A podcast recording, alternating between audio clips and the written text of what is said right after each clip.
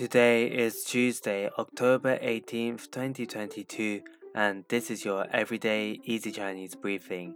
大家好，我是林老师, and in under 5 minutes every weekday, you'll learn a new word and how to use this word correctly in phrases and sentences.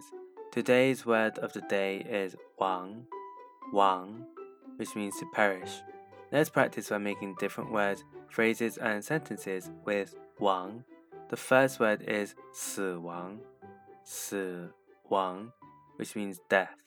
Let's look at each character of this word. 死 means to die, and 亡 means to perish. A way of using it in a sentence is 爱情比死亡更强大。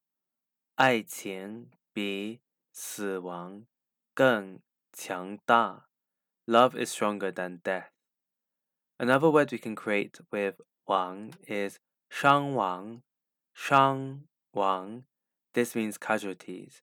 Let's again look at each character of this word. 伤 means injury and 亡 means to perish. A way of using it in a sentence is 伤亡太大，我们不得不撤退。伤亡太大，我们不得不撤退。There were too many casualties. We had no choice but to retreat. Finally, we can create the word 流亡, liu wang, which means exile. A way of using it in a sentence is 流亡者们渴望回到自己的祖国。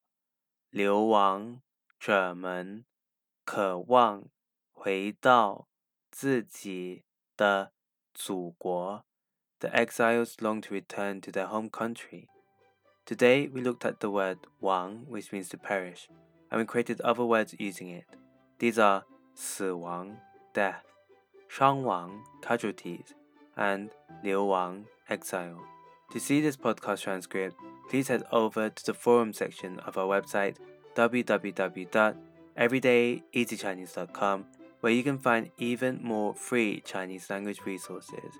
See you again soon for more practice.